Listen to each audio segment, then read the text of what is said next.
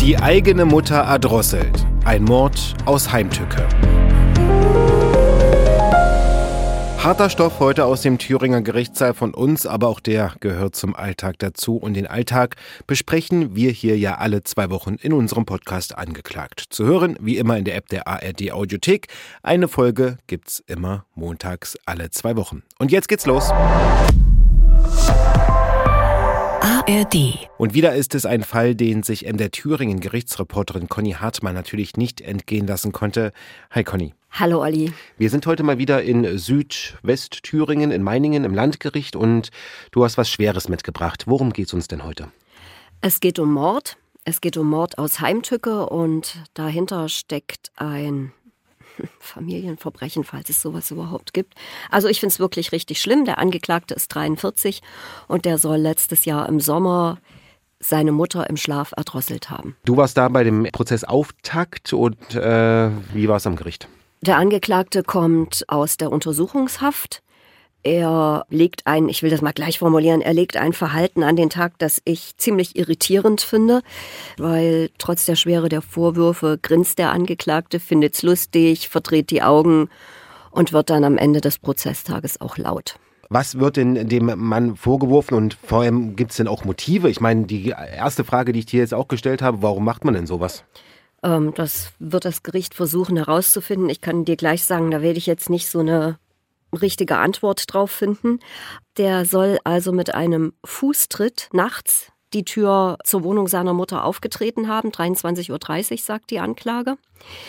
Er hatte schon ein Verbot, sich seiner Mutter überhaupt zu nähern, und zwar nach dem Gewaltschutzgesetz. Ich weiß gar nicht, ob wir das schon mal erklärt haben, was das ist. Kann ich später noch machen also ich zitiere jetzt aus der Anklage, die Mutter soll geschlafen haben und er hat sie dann äh, mit einem Kabelbinder gewürgt im Bett, bis sie tot war. Die äh, Anklage geht davon aus, dass die Mutter geschlafen hat, weil es überhaupt keine DNA an ihr gab. Also sie hat sich nicht gewehrt, sagt die Anklage. Und deshalb geht man von Heimtücke aus. Der Angeklagte ist dann übrigens mit dem Auto seiner Mutter vom Tatort weggefahren und ist dann kurze Zeit später festgenommen worden. Und wie gesagt, Mord aus Heimtücke, das haben wir ja schon so oft gehabt, für die äh, Ermittler ist ein Tötungsverbrechen grundsätzlich erstmal Totschlag. Und dann wird geguckt, ob eines der Mordmerkmale zutrifft. Das qualifiziert ein Tötungsverbrechen zum Mord. Also nicht geplante Tat, so wie ich ganz früher auch mal gedacht habe so dass hier Mord aus Heimtücke angeklagt ist und dann hat die Staatsanwältin noch acht weitere Anklagen vorgelesen. Da geht es um allerschwerste Beleidigungen, um Rumschreien, um Missbrauch von Notrufen, um Unbrauchbarmachen von Rettungsmitteln. Das hatte ich tatsächlich auch noch nie. Ich wusste gar nicht, dass es sowas gibt, so ein Straftatbestand. Äh, ich will das kurz zusammenfassen. Da ist der Angeklagte in Meiningen unterwegs gewesen und hat vor, äh, vor allen Dingen Mitarbeiterinnen von Tankstellen beschimpft. Er hat vor allen Dingen dicke Menschen ganz, ganz schlimm beschimpft. Erstaunlicherweise. Also das ist mir aufgefallen. Er war meistens alkoholisiert. Er hat die Leute bedroht. Er ist mal auf einer Geburtstagsfeier aufgetreten und hat da ganz schlimm rumgebrüllt. Er hat Schranken abgebrochen und in die Werra geworfen und hat randaliert, sage ich jetzt mal und hat auch mal eine Bierbüchse für zwei Euro geklaut und hat dann gesagt, äh, als die Mitarbeiterin der Tankstelle ihn daran hindern wollte, dass er ihr alle Knochen bricht und sowas. Und er ist mit dem Fahrrad auf dem Gehweg angetroffen mit 2,4 Promille. Also einiges dabei. Natürlich ist der Mord das Schlimmste von den ganzen Vorwürfen. Und du hast ja gesagt, er hatte schon ein Annäherungsverbot zu seiner Mama. Also was war denn da los? Ich kann das kurz sagen, denn das ist ein äh, Anklagepunkt hier. Er hat im Mai 21 nachts, offensichtlich auch nachts, 2.45 äh, Uhr, sagt die Anklage, also zwei Jahre vor dem angeklagten Mord, seine Mutter offensichtlich auch zu Hause aufgesucht oder er war zumindest da und hat ihr dann mit einem Koppelschloss auf den Kopf geschlagen. Hat sie dabei also verletzt und danach ist ihm ein Annäherungsverbot ausgesprochen worden. Das hat man fast fast ausschließlich in Partnerschaften eigentlich.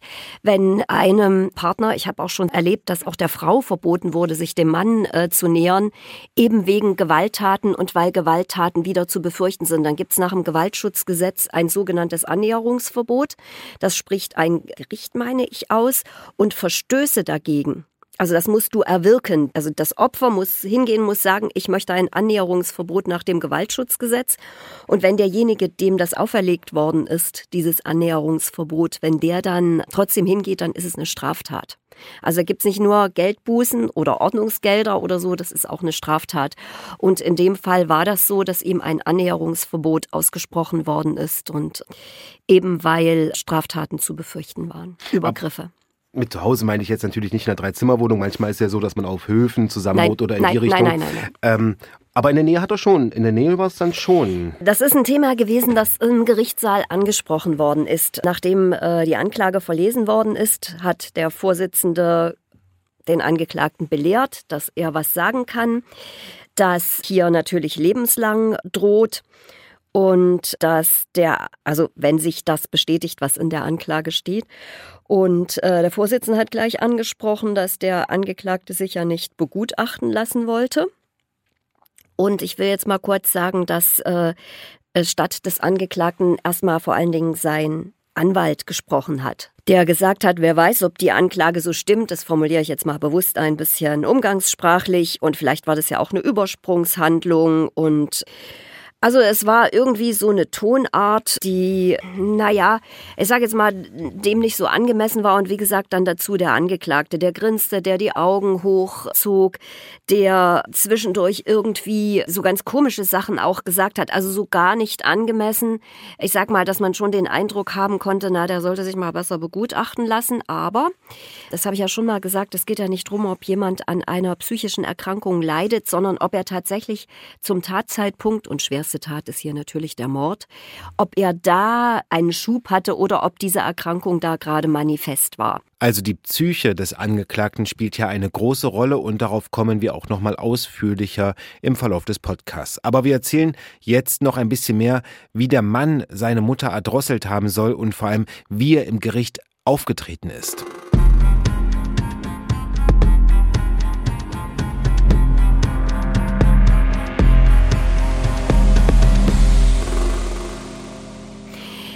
Der Vorsitzende hat das Auftreten des Angeklagten eher läppisch genannt, also so ganz, pff, was geht mich das hier an sozusagen, was wollt ihr hier alle von mir? Es ist dann richtig massiv geworden, als es auf die Psychiatrie zu sprechen kam. Aber ein bisschen was hat der Vorsitzende doch aus dem Angeklagten herausbekommen, sozusagen, nämlich zu seinem Werdegang. Also hat sich, ähm, um mal in der gerichtlichen Reihenfolge zu bleiben, sozusagen, hat sich der Angeklagte geäußert? Ja, aber nur zu seinem Lebenslauf. Mhm. Persönliche Verhältnisse heißt das im mhm. Gericht. Und da war dann zu erfahren, dass er neunte Klasse Abschluss hat, dass die Mutter ihm eine Ausbildung aufgedrängt hat, dass er bei der Bundeswehr gewesen ist. Das hätte ihm sehr gut getan, hat er gesagt. Ich weiß gar nicht, wie oft ich das bei Gericht schon gehört habe, dass die Bundeswehr gut getan hat. Gibt ja auch Leute, die da äh, jetzt nach der Aussetzung der Wehrpflicht freiwillig hingehen. Habe ich tatsächlich schon oft gehört, so wie ich halt auch schon gehört habe. Das Heim war meine Rettung. Also äh, ich weiß nicht, warum das so ist, aber so wie sagen Gutachter immer, stark strukturierte Umgebungen haben auf manche Leute heilsamen Einfluss, ist, ist meine Erfahrung. Hm. In dem Fall hier sagt der Angeklagte halt, die Bundeswehr habe ihm gut getan. Und dann habe er als Berufskraftfahrer gearbeitet. Und da hat der Vorsitzende sehr, sehr genau nachgefragt. Es ging nämlich unter anderem auch um den Wohnsitz, so komme ich drauf. Und da hat der Angeklagte gesagt, na ja, er war mit dem LKW unterwegs, zum Teil europaweit und dann hat er natürlich im LKW geschlafen. Er konnte also auch die Spedition nennen, bei der er gearbeitet hat. Er sei wochenlang in der Türkei unterwegs gewesen. Da hat der Vorsitzende natürlich gefragt, das konnten Sie alles so handeln? Ja, ja, das war alles überhaupt gar kein Problem. Das war wohl eine große Tour, die er immer wieder fuhr. Er hat auch gesagt, was für Material er da transportiert hat und deswegen war so eine Wohnung für ihn jetzt gar nicht so wichtig. Also er hat seine persönlichen Verhältnisse ein bisschen äh, offengelegt und der Anwalt hat für ihn gesprochen? Hauptsächlich, ja. Mhm.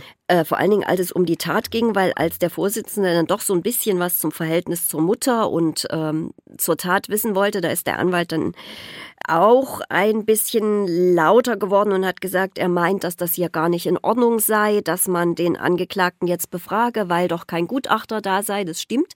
Normalerweise ist äh, immer äh, ein psychiatrischer Gutachter bei solchen Totschlagsdelikten und Morden dabei. Der war nicht dabei und das erklärte sich aber auch, also man kann eine Anklage verlesen, aber man darf dann den Angeklagten nicht hören. Da muss immer der Gutachter dabei sein. Aber das erklärte sich, wie gesagt, auch ganz schnell. Der Vorsitzende hat nämlich gesagt, naja, Sie wollen sich ja nicht begutachten lassen. Der Gutachter kommt dann trotzdem, aber wenn Sie zur Begutachtung gehört immer so ein Gespräch vorher. Und das hat der Angeklagte abgelehnt und als es auf die Psychiatrie zu sprechen kam, da ist er dann wirklich, sorry, richtig schlimm laut geworden. Er hat nämlich, äh, also wirklich, da war richtig laut, hat zum Richter gesagt, Sie wissen ja, wie oft Sie mich da hingeschickt haben und jedes Mal bin ich da wieder rausgeflogen. Ich habe sogar Hausverbot in der Klinik. Da geht's um die psychiatrische Klinik in Hildburghausen. Und er hat sehr theatralisch da vor Gericht gesagt, er hat die Ärzte angebrüllt, was ist, ihr sollt mir helfen und keiner findet was, stattdessen fliege ich hier wieder raus. Also das hat ihn wirklich richtig umgetrieben, das war, ja, also da hat man gemerkt, da ist ein Punkt äh, angesprochen, da ist er richtig mhm. fokussiert drauf gewesen. Da ist auch das, äh, also da hat er keinesfalls mehr gegrinst oder nach oben geschaut oder so, sondern da war er richtig, also richtig aufgeregt. Der Vorsitzende hat dann nochmal gesagt, ja, ja, Sie haben acht Aufenthalte in Hildburghausen, das geben, geben die Akten her. Und der Vorsitzende sagte auch, und wir haben sehr große Schwankungen in der Diagnose. Aber es gibt keine Anhaltspunkte für eine psychische Krankheit. Die liegt nach den Akten bisher, nach den diversen Aufenthalten nicht vor, sondern eher so Sachen, also er hat, er, hat gar nichts, er hat gar nichts vorgelesen, er hat nur gesagt, es gibt große Schwankungen in der Diagnose und das war dann Wasser auf die Mühlen des Angeklagten, weil der sagt, die können mir nicht helfen, wofür kriegen die eigentlich ihr Geld? Also er hat mehrfach gesagt, die helfen mir nicht, da kann ich ja nichts für, für die ganze Misere. Und also ich habe mir dann so vorgestellt, wie der da wohl in der Klinik auftritt, wenn der schon Jahre danach noch so drauf ist. Also das war schon richtig aggressiv zum Teil auch, wie er da im Gerichtssaal mhm. aufgetreten ist. Und er ist unter anderem einmal dahin geschickt worden, das ähm, hat der Vorsitzende nochmal eingeworfen, weil er seine Hausärztin mit einem Messer bedroht haben soll.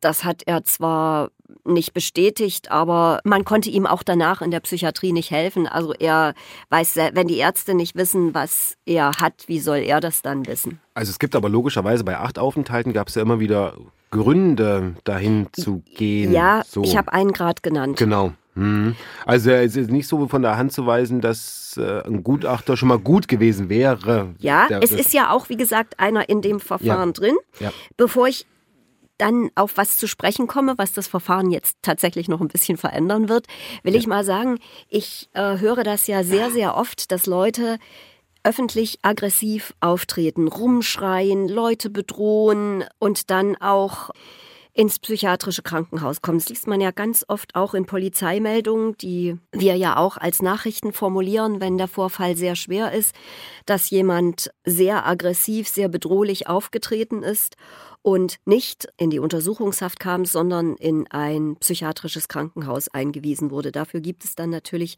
verschiedene Gründe. Das kann also sein, dass jemand Drogen genommen hat und deshalb so drauf ist. Es kann jetzt sein, dass jemand unter Entzugserscheinungen leidet und deshalb so drauf ist, dass jemand mit dem Alkohol nicht klarkommt. Aber es gibt natürlich auch Leute, die ohne Alkohol und Drogen ja dann zu solchen Übersprungshandlungen will ich es gar nicht nennen, aber zu solch aggressivem äh, Verhalten neigen.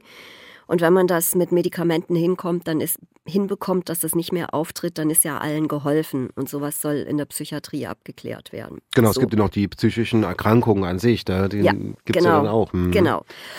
Wie gesagt, bisher gab es da keinerlei Hinweise beim Angeklagten und ähm, ich äh, sage es jetzt nochmal, der Vorsitzende hat es etwas vorsichtiger formuliert, wenn, äh, wenn es keine Hinweise auf eine psychische Einschränkung bei einem Totschlags-, einem Morddelikt gibt, ja, bei Mord gibt es dann lebenslang. Ja, und er will ja anscheinend auch nicht äh, in die Psychiatrie, so wie ich das jetzt aus Nein, offensichtlich nicht. Mhm. Offensichtlich nicht und Das ist jetzt das, was ich angekündigt habe. Da war ich dann nicht dabei. Ich habe jetzt nachgefragt, weil es sollte eigentlich jetzt ein Urteil geben. Aber das Urteil ist jetzt auf den März verschoben worden. Es gibt jetzt noch weitere Verhandlungstage, weil sich der Angeklagte jetzt doch überlegt hat, okay, ich lasse mich begutachten. Ich, der Gutachter soll noch mal zu mir ins Gefängnis kommen und ich spreche jetzt mit ihm. Gab es da einen Grund für diesen Sinneswandel? Kennst du ich den? gehe davon mhm. aus, dass sein Anwalt ihm das dringend ans Herz gelegt hat. Ich weiß es nicht. Mhm. Mandantengespräche sind natürlich geheim. Ja klar, na manchmal kommt ja sowas im Gericht naja, dann zutage. Dass das man hat man ja, ist ja am ersten Verhandlungstag ja. schon deutlich geworden, hat ja der Vorsitzende gesagt, wenn auf Mord steht lebenslang. Da hat zwar der Verteidiger gesagt, na wer weiß, ob die Anklage so richtig ist, aber also mit dem Auto des Mordopfers vom Tatort zu fliehen, immer unterstellt, es war ein Mord. Das ist natürlich jetzt auch nicht so clever, was die, die, also den Nachweis dessen betrifft, dass er es war, der da war. Wie die Tat dann zu klassifizieren ist, das ist halt dann immer noch eine andere Sache. Jetzt haben wir viel über den Mann gehört, der seine eigene Mutter im Schlaf erdrosselt hat. Und wir sprechen jetzt noch einmal darüber, ob der Mann nicht vielleicht sogar schuldunfähig ist.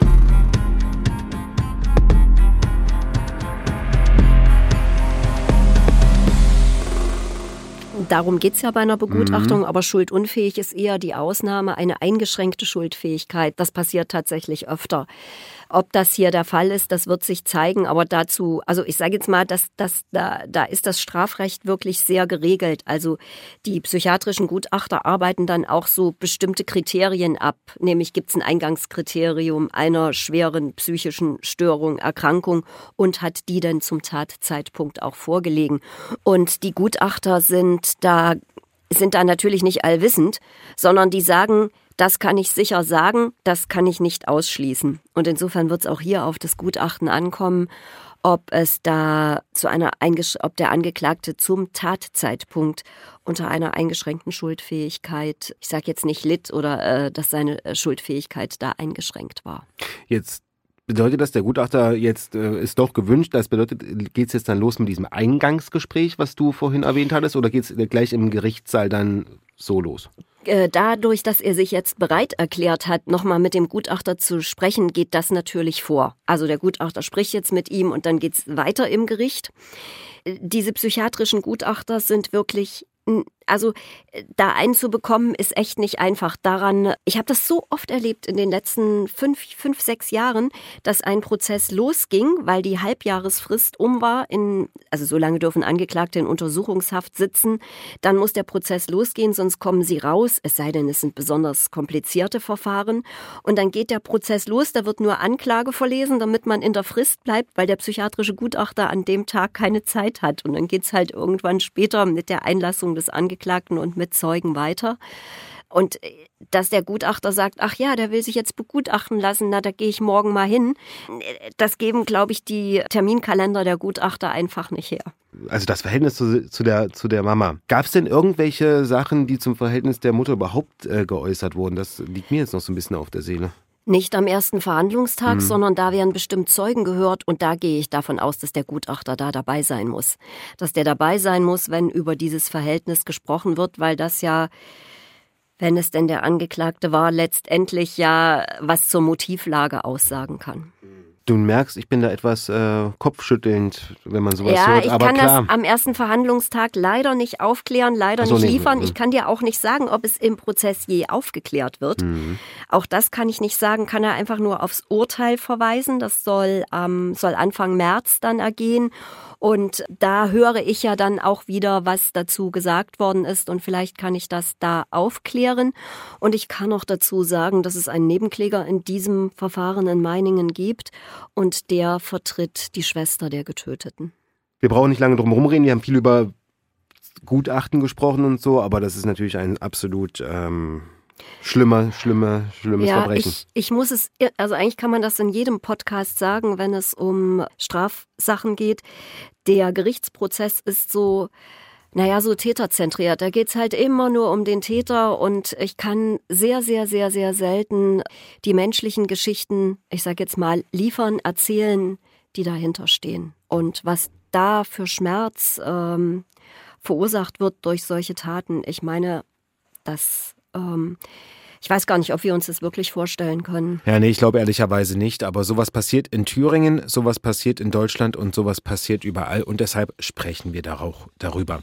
Und wir wollen zum Schluss noch einmal auf unsere letzte Folge Kastration auf dem Wohnzimmertisch kommen. Da hatte ein Mann andere Männer, zum Beispiel die Hoden amputiert. Ja, auch sehr krasse Geschichte.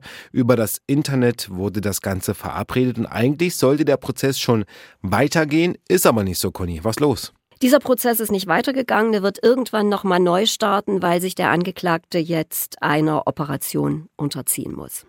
Auch ein Fall, der für Aufmerksamkeit in Thüringen gesorgt hat, um es mal so zu sagen, wenn ja, nicht sogar. Äh, ganz außergewöhnliche. Ein ganz außergewöhnlicher Geschichte. Fall. Ja, da werden wir Sie natürlich auf dem Laufenden halten und wenn Sie das nicht verpassen wollen, sollten Sie auf jeden Fall den Podcast abonnieren. Das sollten Sie auf jeden Fall tun. Denn unser Fall, der ist für heute zwar zu Ende, geht aber auch weiter. Auch da werden wir berichten. Also äh, abonnieren lohnt sich doppelt und Sie hören das bei uns im Podcast angeklagt. Alle zwei Wochen montags gibt's eine neue Folge zu hören in der App der ARD Audiothek. Und da finden Sie im Bereich True Crime auch andere spannende Podcasts. Also gerne reinhören und dann, Conny, bis zum nächsten Mal. Bis zum nächsten Mal, Olli.